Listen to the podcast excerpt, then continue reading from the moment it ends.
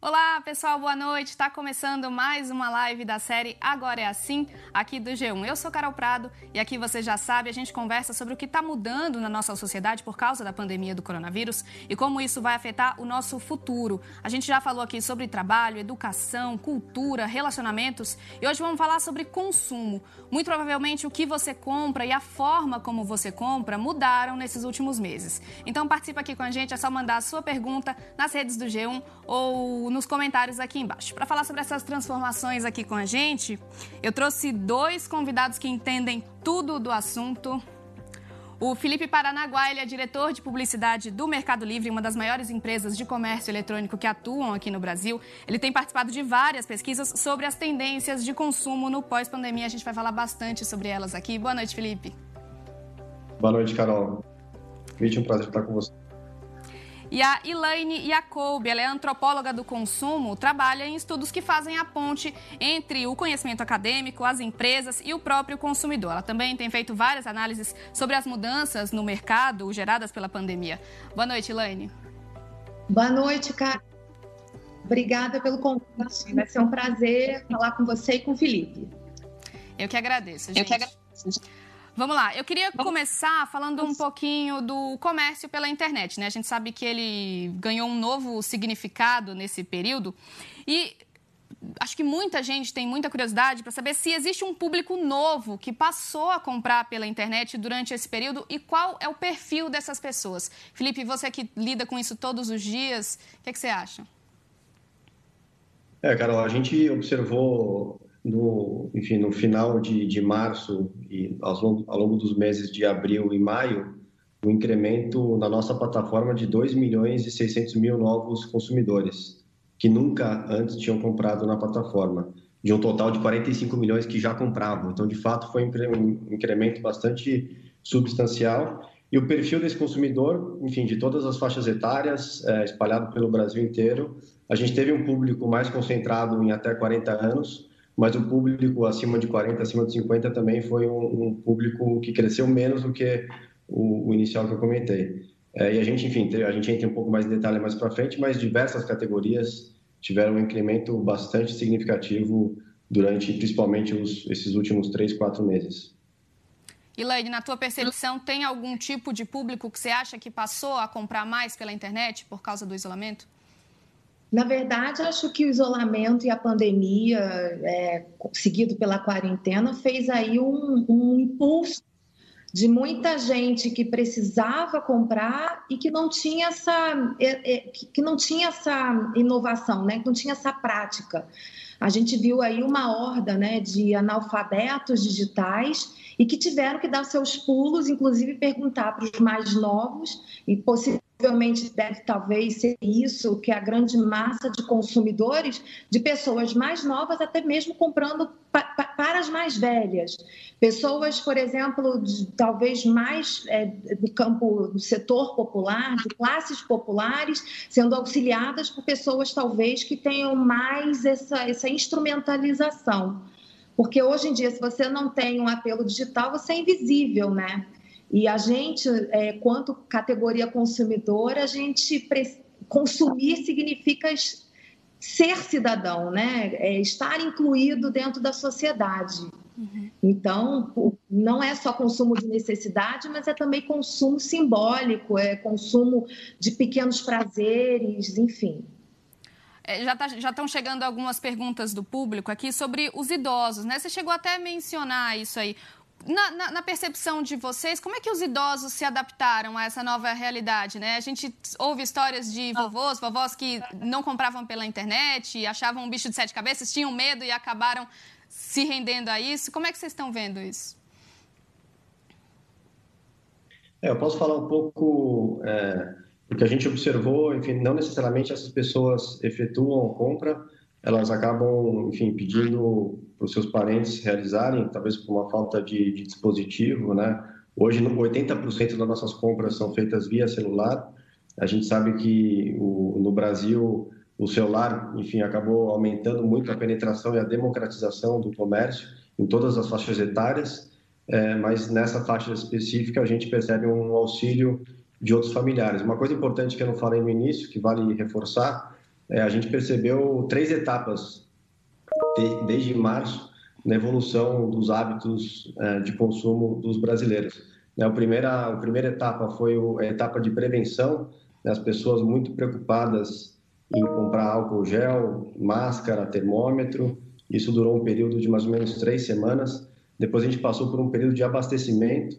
Né? A gente lembra super recente as pessoas comprando papel higiênico, bens de consumo para realmente abastecer. Não se sabia até enfim até onde isso ia chegar, se, se haveria fechamento de supermercados.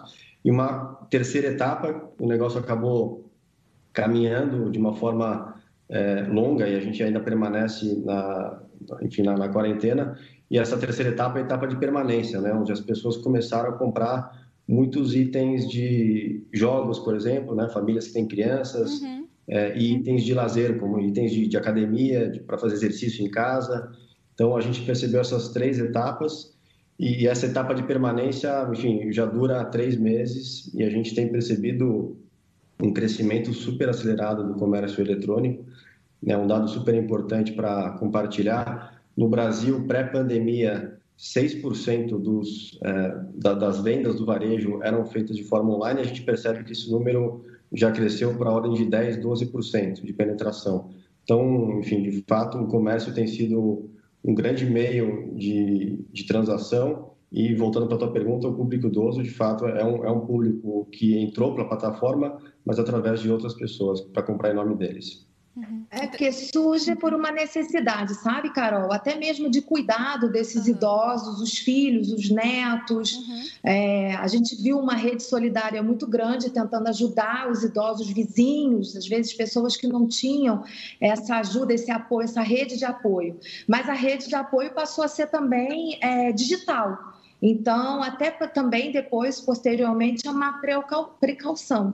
E as, os aplicativos e plataformas intuitivas, num primeiro momento, acaba sendo um desafio para esses idosos, mas no segundo momento, depois que eles aprendem e, e aprendem a realizar a compra, eles acabam transformando em rotina. Uhum. É, e aí está o estágio de permanência que o Felipe citou, uhum. né? E quantos idosos estão aí reconhecendo e se conhecendo nas plataformas de streaming, né?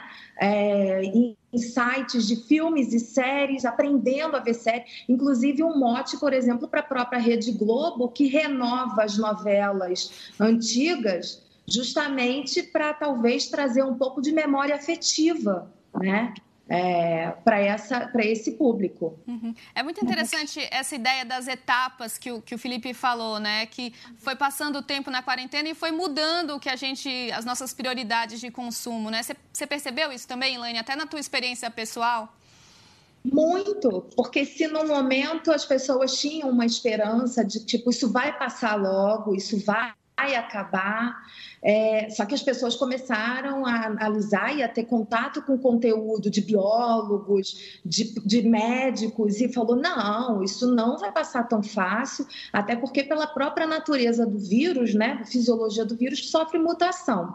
Esse é um movimento que a gente vai ter o chamado de novo normal, mas nós vivenciamos novos normais o tempo inteiro quanto é, seres humanos, né?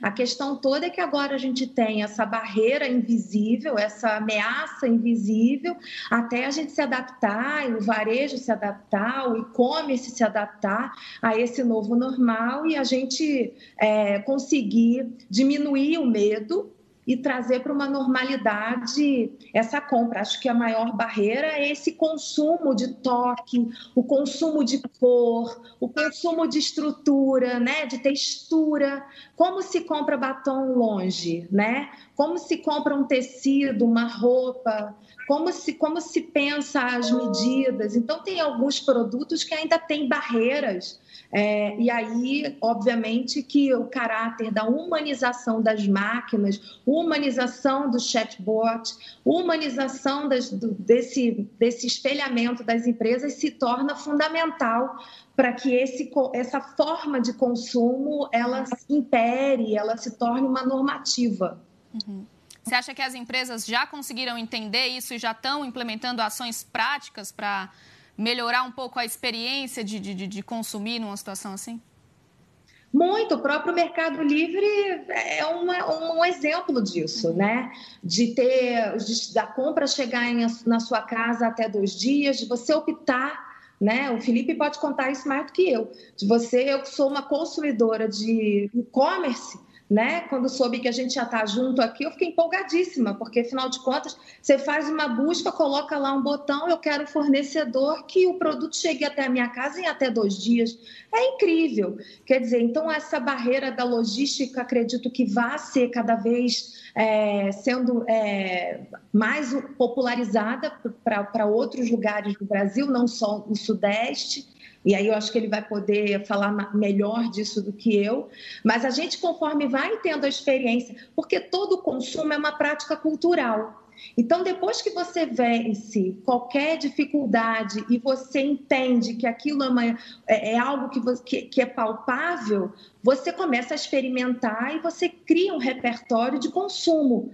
Então, é como a gente muitas vezes utilizava o varejo, passear no shopping, né? Como uma prática natural, né? A gente também vai começar a ter esse espelhamento no digital e isso vai ser tende a ser crescente, né? Uhum. Tende a ser uma normativa. Uhum. Felipe, você quer complementar? Houve mudanças? Vocês tiveram que fazer mudanças na operação de vocês por causa da pandemia? Eu acho que a pandemia, na verdade, acelerou alguns projetos, né? um pouco do que a, a Elaine comentou de logística, a gente acelerou o lançamento de um centro de distribuição na Bahia. Né? A gente, eu estou em São Paulo, a Elaine está no Rio de Janeiro.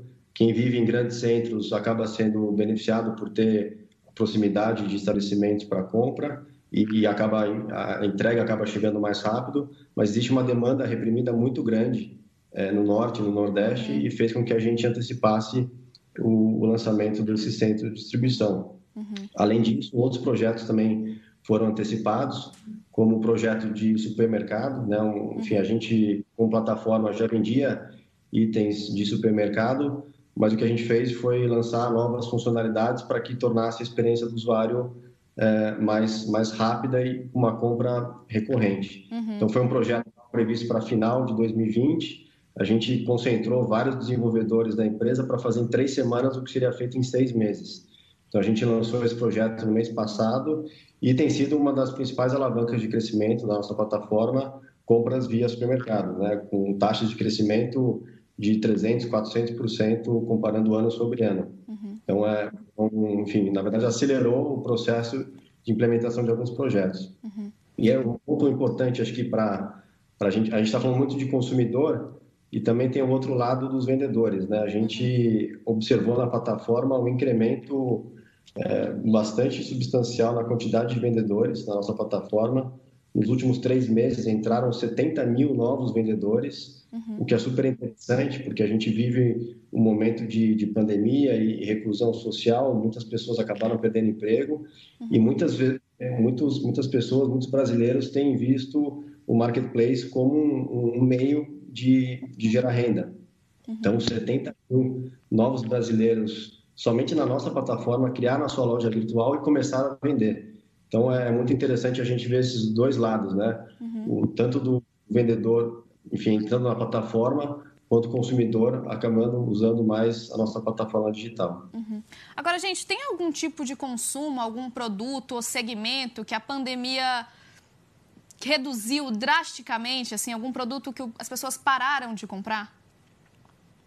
Olha, teve o setor de, de automóveis e autopeças é, é, um, é, uma categoria super relevante na nossa plataforma. Pré-pandemia, chegava a representar 12% das buscas. O que a gente percebeu é que autopeças, o volume continuou entre as, os 10 itens mais buscados, uhum. mas automóveis caiu. É, mas o que é curioso nesse ponto, Carol, é, a gente começou a ser procurado por muitas montadoras porque, enfim, teve o baque, o fechamento das concessionárias é, e as montadoras começaram a enxergar o marketplace, o digital, como uma forma de criar o seu showroom e a, atrair consumidores, por mais que existisse a reclusão social, as, as, montadoras começaram a levar o carro até a casa do cliente, né, de uma forma higienizada e, e super responsável. Então, o que a gente percebeu, apesar da queda da categoria de automóveis, a gente teve a procura de várias montadoras. O curioso é que a gente fez campanhas com, com várias montadoras e uma delas, a, a, marca líder do segmento premium de carros de luxo no Brasil, é, fez uma campanha na nossa plataforma de venda de carros seminovos e foi recorde de vendas, inclusive uhum. comparando com o período pré-pandemia. Então, por mais que tenha havido uma queda na procura, existe aí uma demanda reprimida que quando isso é exposto para o consumidor, ele tem interesse. Uhum. E até seria legal entender um pouco da, da Ilane, porque acho que nesse ponto tem, além da, do desejo de consumo, acho que tem uma, uma questão emocional envolvida na compra, né? O que, que, você acha? É uma, é uma questão emocional, porque afinal de contas, é, o carro é uma extensão da casa, o carro é um bem, então é uma possibilidade inclusive possivelmente de renda, né? Caso eu tenha, eu ouço muito dos, das pessoas assim, qualquer coisa eu viro motorista de aplicativo, né? Qualquer coisa eu viro Uber. Se tornou uma Avon renovada, né? Uma, botar a comida na mesa do trabalhador. E também, quando a gente olha para o carro hoje, numa, em plena pandemia e uma quarentena, ele é uma bolha de. É uma bolha emocional ou uma bolha biológica de barreira de, de, de, de contaminação. É, o próprio setor do turismo, que houve uma queda absurda né, de, de, viagens de avião, viagens internacionais, que nós estamos muitas vezes é, bloqueados, mas as viagens a, a, a médio, é, curto e média distância, houve um crescimento muito grande das pessoas procurando campo, procurando praia, Quer dizer, então, até proporcionar esse conforto do carro, de um carro conforto, né, de um carro que comporte a minha família, para a gente poder sair de uma rotina difícil e tudo mais em plena quarentena, em plena época de muita tristeza, de muitas perdas, de muita pressão social, é, é factível, é assim, é, é, é compreensível esse consumo. E outra coisa que me deixou surpresa, Carol, foram é, é um crescimento grande, principalmente na área, no, no setor popular, é de compra de imóveis por aplicativo de celular ou no site das, das construtoras. Uhum. Então, houve um aumento grande de visite o apartamento decorado e esse apartamento ser todo virtual, uhum. né? Uhum. E as pessoas realizarem compra e o corretor ele acaba virando, se tornando um assistente virtual, como a gente encontra em banco é, das fintechs ou mesmo os, os, pequenos produtores ou pequenos lojistas de marketplace como o Mercado Livre. Quer dizer, tem um atendimento próximo, humanizado, é, de facilitador, menos burocracia, mais facilidade. Então, a gente está procurando a conveniência. Tudo isso está em torno de uma nova dinâmica de consumo, que é a conveniência, a facilidade, a desburocratização, uhum. é, e por aí vai. Mudando um pouquinho de assunto, queria falar um pouquinho do mercado da beleza. Né? A gente adotou novos hábitos durante esse, esse período, passou a socializar por, por videoconferência, fazer festa por videoconferência. Quando a gente sai na rua, a gente sai de máscara, cobrindo o, o metade do rosto. Esses novos hábitos podem afetar a indústria da beleza? Olha, eu, assim, é, eu acho que no primeiro momento existe uma gama de pessoas que não estão não indo a salão de beleza, que talvez estejam com medo, mas quando a gente olha é, para a necessidade de construção de uma imagem aceitável, as pessoas estão preocupadas em se, em se enfeitar ou estarem ok, pelo menos da cintura para cima, quando é possível fazer home office, né? Uhum. Mas quando a gente fala em Brasil, a grande massa da população está pegando ônibus, pegando trem, está usando carro, está dando o seu jeito para chegar nos seus lugares de trabalho. É, o fato de usar a máscara, inclusive a máscara se tornou um item de moda e de expressão de identidade. Uhum. Algumas divertidas, outras mais cool e modernosas e outras é, coloridas para criança, se brinca com essa dinâmica da imagem. A gente é muito imagético e na nossa sociedade, onde a gente está agora, se vendo por uma câmera, tirando foto por câmera, estando nas redes sociais, onde as fotos ganham, fotos e vídeos ganham uma dimensão muito mais relevante, você acha que a gente ia dar conta de não cuidar da imagem? Uhum. Os filtros estão aí para isso.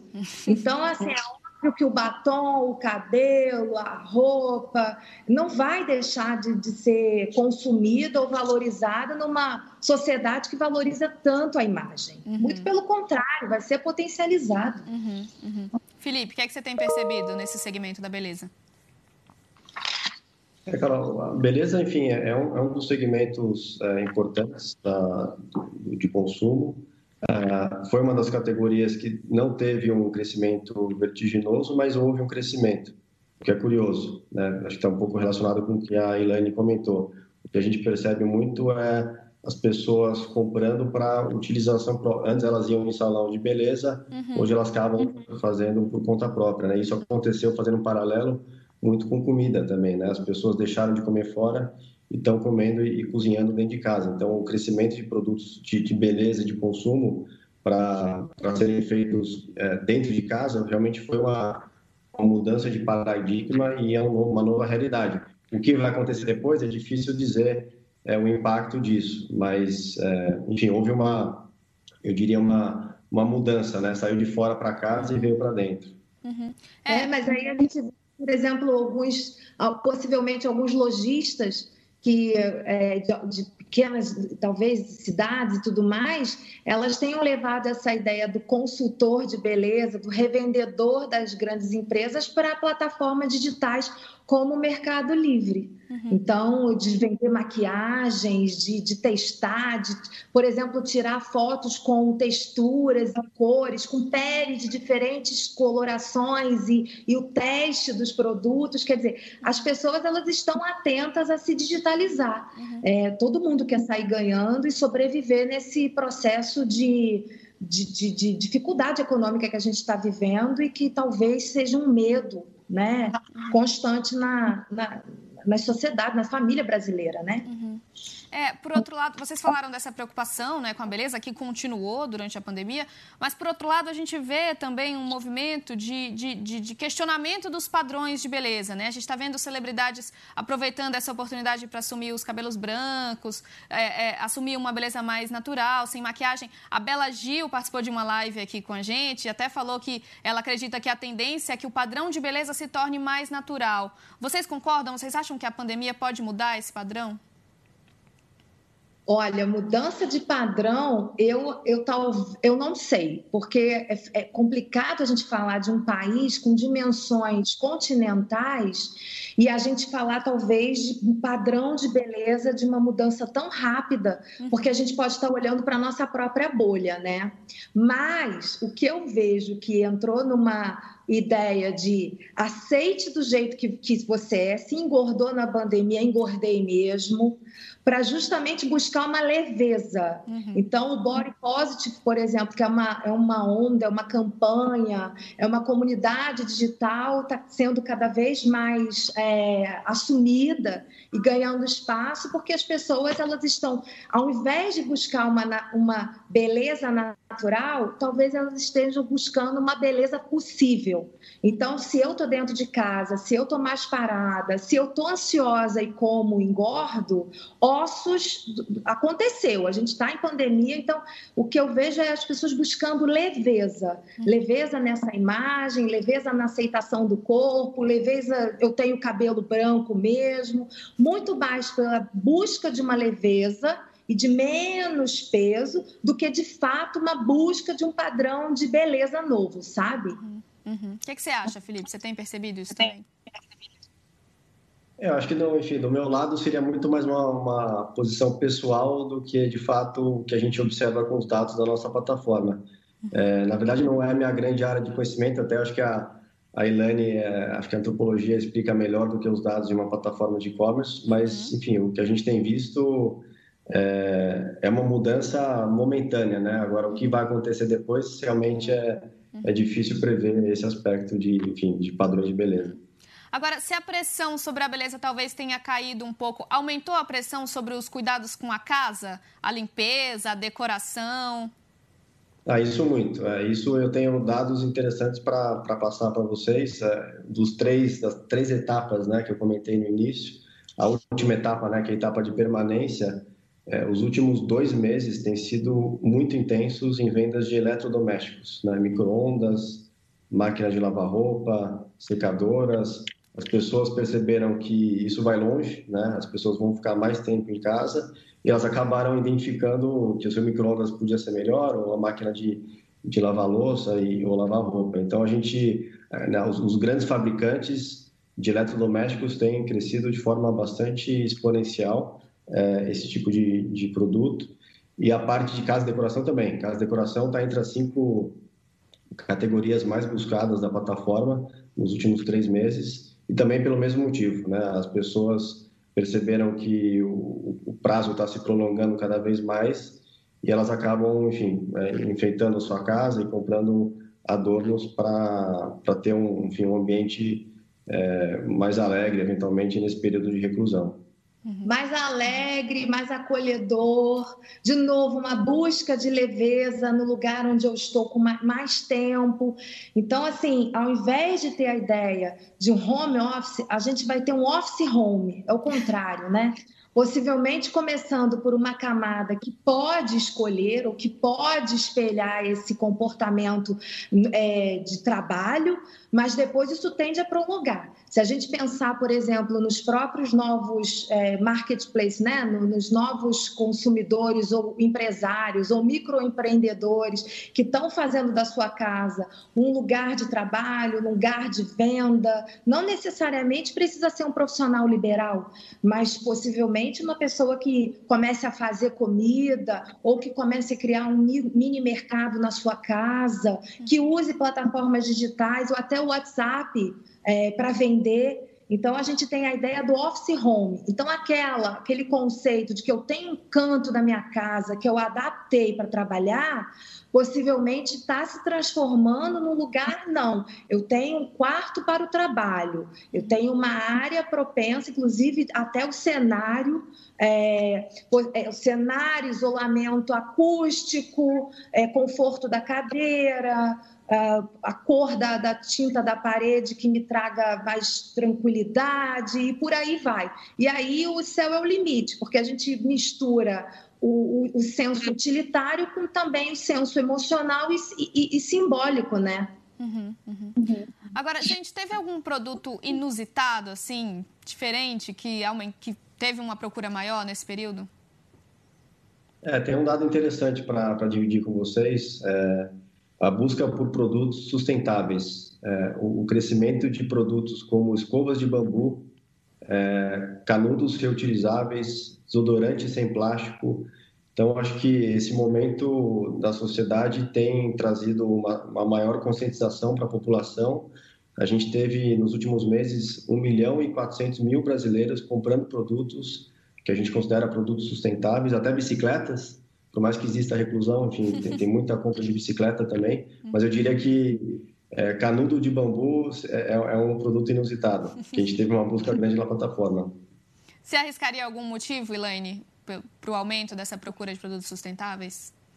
Eu acho que é justamente aquela ideia de educar para o consumo, né? É a, é a questão de você entrar em contato com, uma, com, uma, com algo que é novo e que possivelmente te traga menos culpa. E se eu posso ajudar, porque tem a ideia do, de você promover um ciclo diferente de consumo, de compra, menos culpa, apoio a, a, a, a movimentos globais. Então, nós temos muitos influenciadores que estão levantando essa bandeira. Então, assim, é tudo uma questão de aprendizado. Eu não sei você, mas você ainda come pão? Porque as pessoas estão comendo carboidrato, não come mais pão, não se come mais massa, né?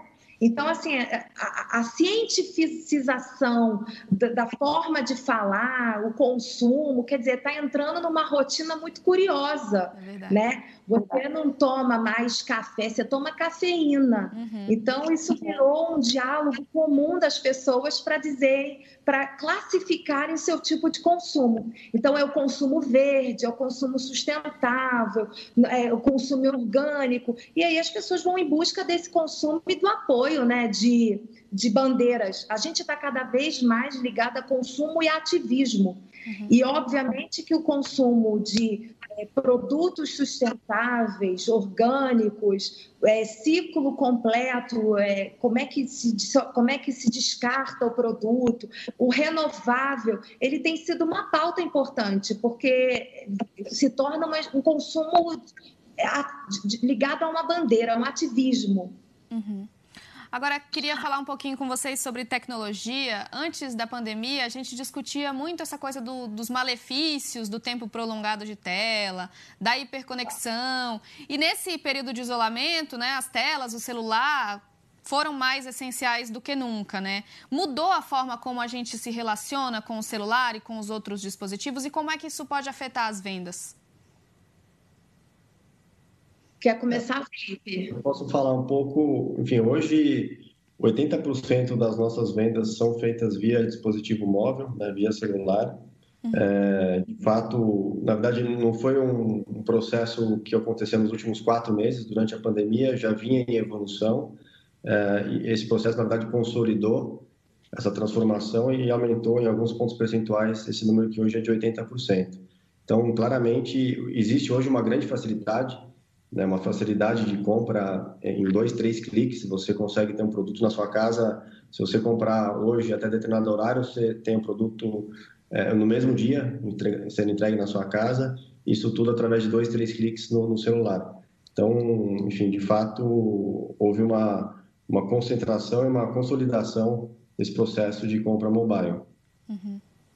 E aí é muito curioso porque o celular sai do, do lugar de vilão para ser o protagonista é, desse momento, né? No sentido de que através do celular eu me conecto com as pessoas, através do celular eu consigo sobreviver com as compras do e-commerce, com o celular, inclusive até os comércios locais entram nessa nessa dinâmica de se atualizarem no sentido das entregas, de prover é, é, produtos e serviços. Então, assim, é curioso porque, inclusive, até a venda de computadores de entrada, como a gente diz, é, por conta do EAD, por conta do novo office home, né, que é o futuro possivelmente, é, teve um acréscimo aí, teve uma, teve uma elevação de vendas é, a Positivo, que é uma cliente minha já de longa data,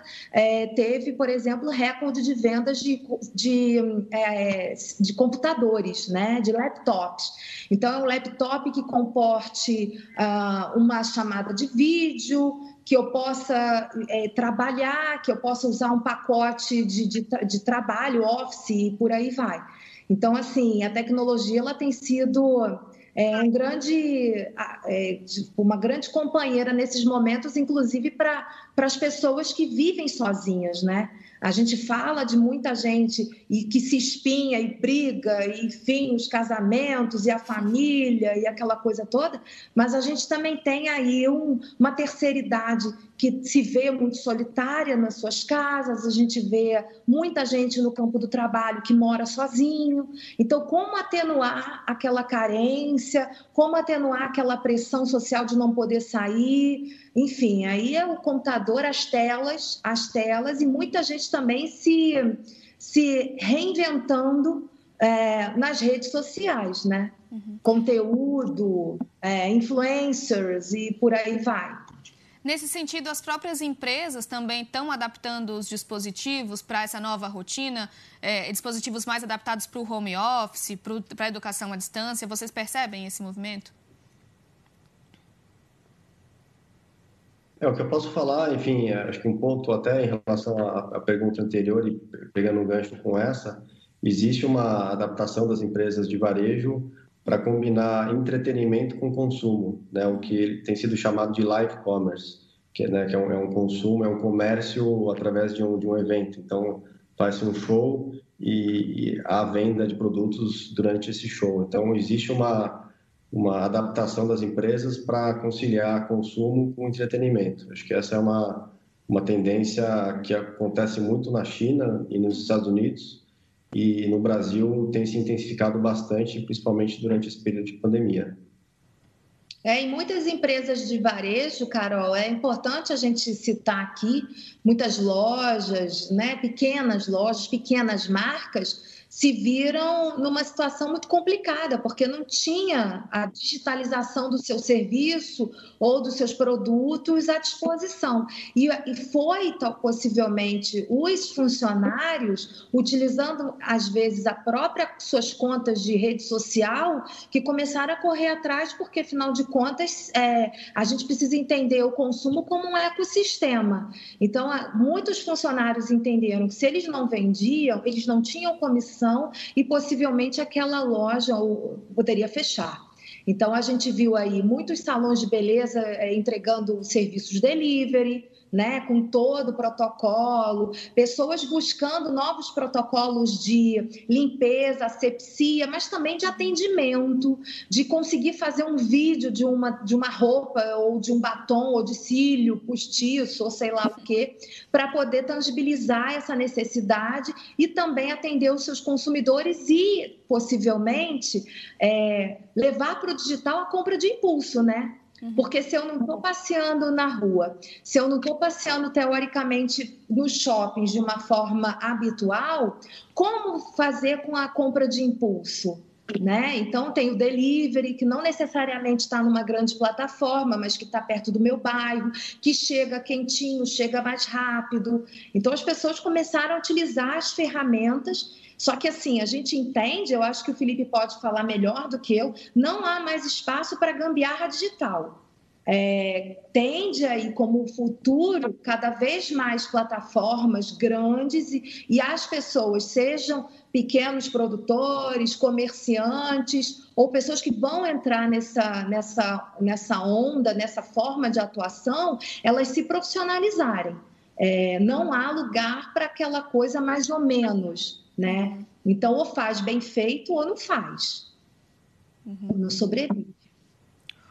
Sobre o, o, setor de entretenimento, né? O Felipe falou disso. A gente vê nas pesquisas um crescimento da venda de videogames, mas vê também que cresceu, por exemplo, a venda de jogos de tabuleiro, essas coisas mais, mais antigas. Existe uma tendência nostálgica de consumo nesse e até em outros segmentos também?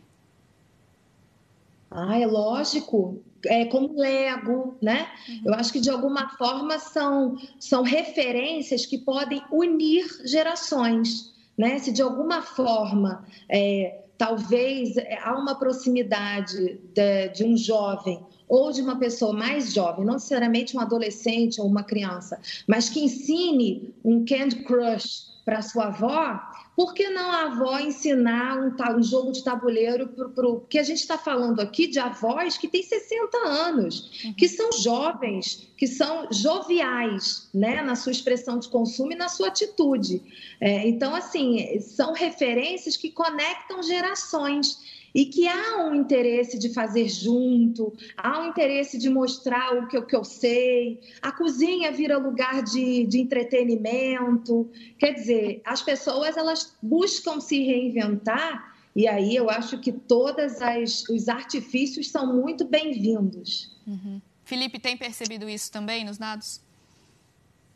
É, de fato, o que você falou está tá bem correto. A gente observou não só uma venda de videogames, enfim, digitais de, de última geração, mas também tabuleiros e jogos que, enfim, a gente usava muito há 20, 30 anos atrás. Acho que a minha leitura, mais como do lado pessoal, acho que a, as pessoas estão cada vez mais, enfim, estão em casa, né?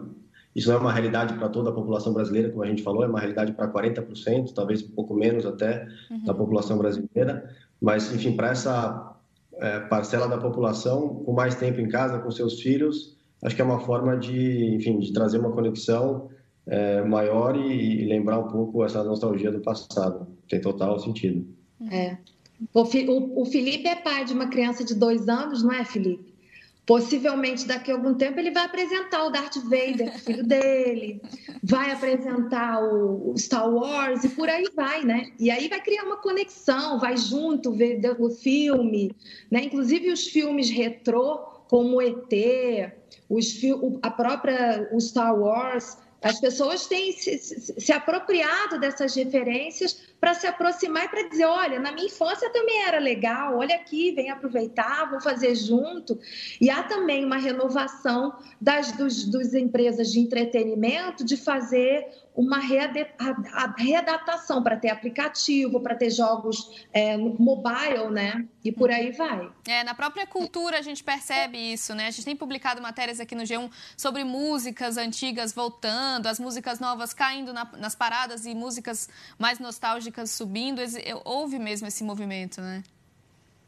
É. Então, por exemplo, quem é dos anos 90, 2000, né, que está aí, são os quarentões, tem o Silva, né, que é tão moderno, e o Silva acabou de fazer um, um, um álbum todo de axé dos anos 90, uhum. dos anos 2000. Uhum. Quer dizer, um axé retrô. Uhum. Então, agora, não necessariamente você precisa estar lá no, no forrogode, no pagode lá do, do Léo Santana, mas você pode matar a saudade e apresentar o, o axé dos anos 90 de Daniela Mercury cantado pelo Silva, que é extremamente cool, moderno, uhum. que a garotada de 20 anos gosta, né? Uhum.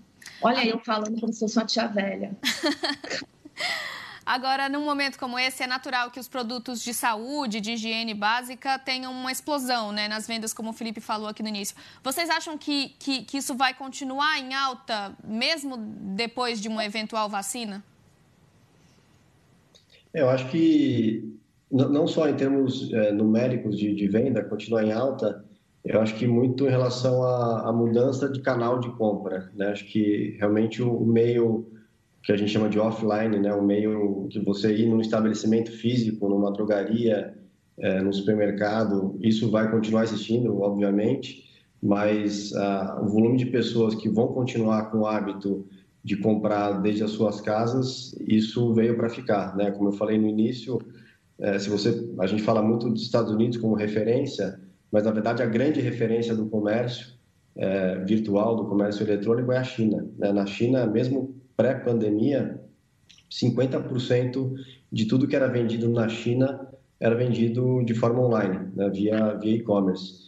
Enquanto no Brasil, pré-pandemia, é 6%. Então, você tem um abismo né, de, de penetração do, do canal de varejo online no Brasil, comparando com o mercado super desenvolvido como o chinês. Então, eu acho que, Carol, é muito mais uma mudança de canal, né, de, de físico para o online, do que, enfim, ó, as vendas de fato vão aumentar. Acho que o patamar das vendas, a tendência é, é aumentar em função, é, enfim, do, de variáveis socioeconômicas, mas acho que é muito mais uma questão de, de mudança de canal. Que é, e aí eu acho que também vai ter uma tensão sobre até a questão de ordem pública, por exemplo, da quantidade de, é, vamos dizer, da qualidade, por exemplo, de transmissão de dados pela Anatel. Né? As próprias concessionárias de telefonia vão precisar rever muitas questões. Será que nós estamos preparados para um mercado, grande mercado, como o mercado chinês? Fico me perguntando se, com a, com a quarentena, né, com a pandemia, houve uma preocupação, e, e pelo que sei, uma organização das próprias telefonias, do tipo, vamos baixar um pouco a qualidade de conexão para nada cair, para nada é, quebrar. Né? Então, fica aí uma questão sobre é, questões relacionadas à problemática de transmissão de dados, a qualidade dessas. E outra questão também, que é a própria qualidade do, dos aparelhos, né? Se, se, eles comportam, se transmite segurança, tem uma questão aí que é a segurança digital. Há muito medo das pessoas em detrimento das fraudes né, em comprar pela internet. Então, a gente tem pela frente muitos desafios é, que plataformas como o Mercado Livre ou plataformas de comércio digital têm aí como grande impedimento e também de vencer essa cultura, né?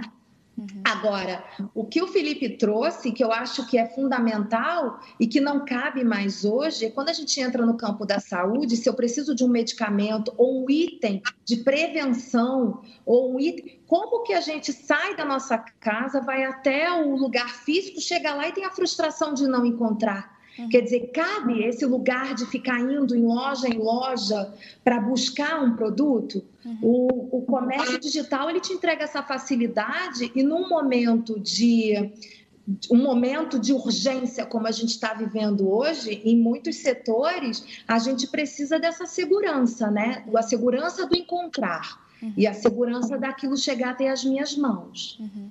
Agora, falando do comércio físico, outras coisa, outra coisa que as pesquisas mostram é que muita gente passou a fazer compras em maior volume, né, para evitar sair de casa tantas vezes. Existe esse movimento no digital também? As pessoas estão fazendo compras, deixando para comprar de uma vez só? É, na verdade, a gente tem os dois movimentos. É, a gente tem movimentos de, de, tickets maiores, mas muito mais de aumento de, de, recorrência, aumento de frequência, compras menores, mais frequentes. Uhum. É, a gente tem observado bastante isso. É porque possivelmente a perda né, é, nas, ao longo das minhas, é, das minhas pesquisas, principalmente focada na classe C, né, e olha que eu estou há 20 anos é, pensando nesse grupo, né, eu lembro que tinha e, e tenho essa memória muito nítida das pessoas, primeiro, não terem acesso à conta bancária, uhum. segundo, a não ter um limite de cartão que traz uma certa segurança nas transações é, comerciais, adequado para fazer muitas compras. E num terceiro setor é se eu pego no boleto e pago o boleto, as pessoas têm muitas histórias tristes sobre situações de fraude, de enganação. Acho que é inclusive uma preocupação das empresas de, é, como acho que o Felipe pode falar do mercado pago, por exemplo, uhum. que é justamente para combater esse medo, esse receio, e o Mercado Livre tem encontrado uma saída para lidar com esses brasileiros, né? Eu posso puxar o gancho, já, que você falou um pouco do. Nossa, Felipe, porque eu, eu sou fã, vamos embora. Do, desse ponto de fintech, de fato, a gente percebeu um, uma bancarização, uma digitalização né, dos serviços bancários. Então, muitos boletos que antes eram pagos em, em estabelecimentos, enfim, bancos né, físicos, é, sendo pagos via meio digital, via aplicativo. É, pagamento de, de, recarga de celular, por exemplo, né, um, um aumento é, substancial da quantidade de recargas. Hoje no Brasil, uma parcela significativa da população tem celulares pré-pagos e antes uma forma de recarregar era o cartão de fato físico vendido na banca de jornal, na padaria, na farmácia e a recarga virtual acabou sendo uma das, da, das coisas que foram bastante aceleradas durante a pandemia. Uhum. Uma outra coisa que a gente percebeu durante esse período foi um crescimento do faça você mesmo, né? Vocês comentaram, muita gente passou a cozinhar, customizar roupa, fazer artesanato. Isso pode refletir no consumo também? Ah, com certeza. Inclusive sendo talvez umas descobertas onde o hobby passa a ser numa escala ou percebido como algo profissional, né? De pessoas que ficam sem emprego ou têm um hobby e aí, com, a, com, com, o fato de estarem mais em casa, fotografarem, olha o bolo que eu fiz, né? E eu falo assim, ah, eu queria muito esse bolo, eu queria muito essa torta. E as pessoas estão encontrando fontes de renda, porque há, inclusive, uma curadoria de produtos, serviços. É, eu conheço, por exemplo, um, um, uma pequena loja é, de venda de ring lights uhum. e que usa a plataforma do Mercado Livre. Quer dizer, a pessoa tinha esse conhecimento sobre iluminação, sobre entrada USB, coisa que muita gente teve que correr atrás para conhecer, para depois consumir. E essas pessoas começaram a, a, prestar quase consultorias. Então a gente diz que é um nobre amador que pode se profissionalizar. Uhum. E aí esse descobrir, seja no, no, no faça você mesmo, de mostrar como é que fizeram na sua casa, ensinar quanto o YouTube virou um grande professor, né? Uhum. Então a gente aprende a fazer quase tudo pelo YouTube. É impressionante. O que, que você acha? Você quer complementar, Felipe? Não, esse, esse movimento de faça você mesmo é uma realidade, é, de fato é uma realidade. Acho que é, é, de novo, uma transferência aí de o que antes era consumido no restaurante, na padaria, é hoje consumido dentro de casa e as próprias pessoas fazendo o seu pão né, e a sua, a sua receita. É provável que mude a dinâmica após pandemia, e tem algum, talvez algum impacto no, no, no, varejo físico, mas é difícil também prever, né? O que, que vai vir daqui seis meses, daqui um ano. Mas no curto prazo, com certeza, houve esse, esse, essa tendência de faça você mesmo em várias, em várias áreas de atuação. Até a gente falou um pouco de jogos de tabuleiro, de você fazer o brinquedo junto com seu filho. Acho que, enfim, isso trouxe uma nova realidade e, de novo, difícil saber o que vai acontecer daqui seis meses, um ano. Mas o cenário atual realmente é, é esse.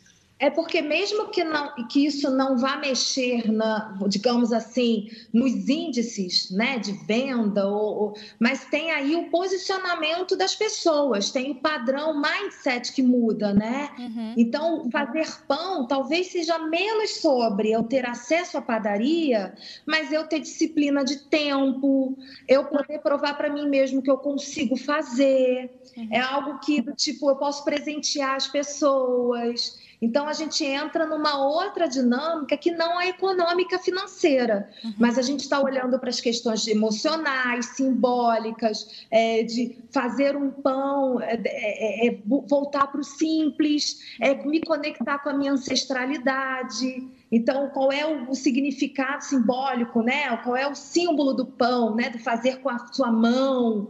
E aí, de novo, você não está consumindo pão, você está consumindo glúten, você está consumindo carboidrato, de novo, uma outra. Então, é o pão sem glúten, a comida sem glúten, a comida verde. Então, assim, não é só sobre é, índices econômicos, é também sobre como a gente encara a vida, encara a rotina, encara o uhum. tempo, uhum. encara buscando leveza. Hoje eu fiz o meu pão, hoje eu plantei uma horta. Então, as pessoas elas estão se descobrindo porque a gente com a, com a industrialização da comida, com a industrialização de tudo, a gente se desconectou com tantas coisas fundamentais que eram para a gente, fundamentais e possivelmente para os nossos avós, para os nossos pais, que às vezes botar a mão na massa, botar a mão na terra, pintar o seu cabelo, mexer no seu cabelo, ela é, entra numa outra dinâmica de uma relação, de, de, de percepção, de, de, intuição, de textura, de, uma outra conexão com as coisas, sabe? Uhum. E ao mesmo tempo você divide essa experiência. É menos, talvez, sobre o produto, mas mais sobre o consumo de experiência. Uhum. Então a gente se diverte com, em fazer o pão, a gente se diverte em colher uma fruta do pé e chupar, né? Uma fruta, olha é, é, é, muito louco porque é uma inovação que busca, res, que busca o resgate da ancestralidade. Uhum. Então, quando você faz algo natural, você cozinha junto, bota seu filho para mexer a massa. Quer dizer, a gente está falando sobre outras dinâmicas de consumo, né? Uhum. Não só o produto duro em si, o resultado disso, mas é sobre o processo. A gente está consumindo processos agora. Uhum. Nesse setor de alimentação, vocês acham que o consumo tende mais para essa coisa do faça você mesmo, da cozinha, ou para o fortalecimento do delivery, da comida pronta? Eu acho que os dois lugares têm o seu lugar. Os dois setores têm o seu lugar. Porque tem o lugar da preguiça também, né, Carol? ah, esse tem eu lugar... conheço bem, viu? Ah, tem o lugar do cansar. É, tem o lugar do apoio, apoie um vizinho, uma coisa que foi tema da minha tese de doutorado, que eu, falo, eu tratei sobre economia de compartilhamento em favela, né? Uhum. Como existia uma economia local que sobrevivia a uma economia global e como elas conviviam. Então, assim, a pandemia é, também trouxe a, a, a, ao, tema, a notícia, também de uma preocupação de você ajude o seu vizinho, fortaleça o, o comércio local, o comércio local que está agora se, se digitalizando, aquela sua vizinha que começou a fazer máscara ou começou a fazer produto, sei lá, geleia, bolo, docinho, e o chocolate, né, que acalma, alivia. Enfim, a gente está vendo também essa busca de, do apoio, né? de redes de apoio e construindo redes de apoio. Uhum. Então, tem redes de apoio que começam numa esfera pequenininha até ela chegar numa plataforma. Né? O que, que você acha, Felipe? Eu acho que tem, tem espaço, você, você, a tua pergunta, enfim, em relação a apps de delivery e faça você mesmo em casa. Eu acho que tem, é, eu acho que uma coisa não canibaliza a outra, né? Eu acho que de fato houve um, um aumento substancial de faça você mesmo em casa, mas é algo que, que convive junto com o delivery, né? Eu acho que, enfim, são, são coisas complementares e não substitutivas. Uhum. E eu não sei se você sente isso, Felipe, mas não tem uma coisa assim, até de pessoas que nunca consumiram pelo app, né, pelo aplicativo, e aí experimenta. Então tem até um gostinho de tipo pedir uma pizza. Uhum. O que para a gente pensa que assim, quando a gente está aqui conversando, o que para a gente é uma rotina de pedir um hambúrguer, pedir uma pizza, ou talvez de, ah, eu vi um produto, vou lá no aplicativo do Mercado Livre e vou comprar. O que para a gente é rotina, para muita gente está sendo primário, está sendo uma descoberta. Então, até a conveniência ela está sendo essa compra de tempo, a compra de conforto, a compra do chega até a minha porta, está sendo muita, está sendo muito inovador para muitas famílias brasileiras, para muitos jovens, para muitos idosos, para muitas situações. É porque a gente de fato não tem como é, ter essa dimensão de um Brasil profundo, né? Uhum. Acho que talvez o, o Mercado Livre, como outras plataformas, tenham dados mais reveladores. Mas esse sentimento da descoberta, da, da compra com três cliques, como, como o Felipe comentou, nossa, é uma coisa praticamente do outro mundo para muita gente. Uhum. É, a gente está falando muito do consumo, né? É, e eu falei um pouco atrás, mas retomando o lado do vendedor, né? É super importante, porque ao mesmo tempo que tem o, o consumo online tem crescido bastante, isso em função também do incremento do número de vendedores. Uhum. É, e a nossa plataforma fez várias iniciativas é, concedendo crédito, baixando o comissionamento, de fato para promover uma inclusão e uma Já. democratização do comércio e geração de renda para muitos brasileiros, né? Então acho que o lado do consumo tá, enfim, a oferta e a demanda, né? Os dois lados da moeda. E esse lado do, do vendedor é super importante. E a nossa plataforma tem ajudado a movimentar a economia do país com essas 70 mil novas famílias vendendo através da nossa plataforma nos últimos três meses é, e é isso, acho que tem, isso de fato é algo que veio para ficar. É, se a gente pensar em, em novos padrões, essa, esse comércio pequeno e médio vindo para o online é algo que veio para ficar e, e, enfim, traz enfim, riqueza e, e conhecimento para novas famílias brasileiras. Uhum. É, não é só a forma como se consome, né? Mas a forma como se vende, uhum. a forma como se trabalha. Quer dizer, a, a pandemia ela serviu para mostrar que outras possibilidades que a gente sequer tinha uma consciência vem a, a, nossa a nossa rotina, né? E a gente ter esse empurrão para se reinventar, porque como diz a máxima, a gente se renova ou a gente se mexe, cresce na dor, uhum. né? E muitas vezes é essa dor de, um, de uma dificuldade, de uma precarização do trabalho, uma, uma ordem de, de sobrevivência que faz você se reinventar. Uhum. Então, é que lugar que está aí o digital na nossa vida, né? É o lugar da reinvenção. Uhum.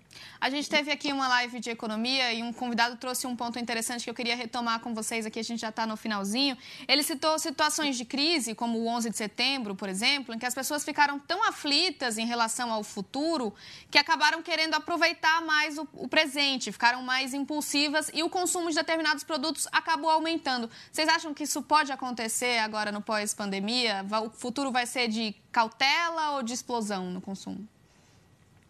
Acho que tem as duas coisas assim. Eu acho que a gente não tem como fazer grandes previsões, mas é lógico que emocionalmente a gente fica abalado.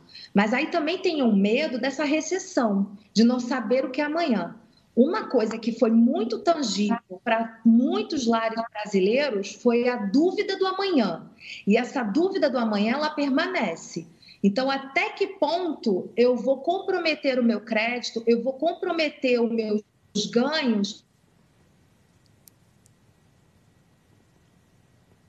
Oh, a Ilane congelou. congelou. O que, é que, você, que, é que você acha, Felipe, sobre isso? Enquanto a Ilane não volta. É, eu acho que, enfim, o, o pós-pandemia é, é algo que, enfim, é difícil prever o, o consumo. De fato, existem vários Brasis dentro do Brasil. É, acho que, de, de fato, o que existe mais é uma grande preocupação em relação à, à renda futura. Né? Acho que grande parte do brasileiro é, tem, tem essa preocupação, é uma realidade da, da maioria. Então, acho que no curto prazo eu vejo uma certa controle, né? O, o, que a gente está vendo muito, que a gente falou muito aqui de aumento de vendas online, na verdade a economia inteira não aumentou, né? O que houve foi uma migração de canais e até uma queda do varejo físico, uhum. que provocou esse aumento percentual de vendas online.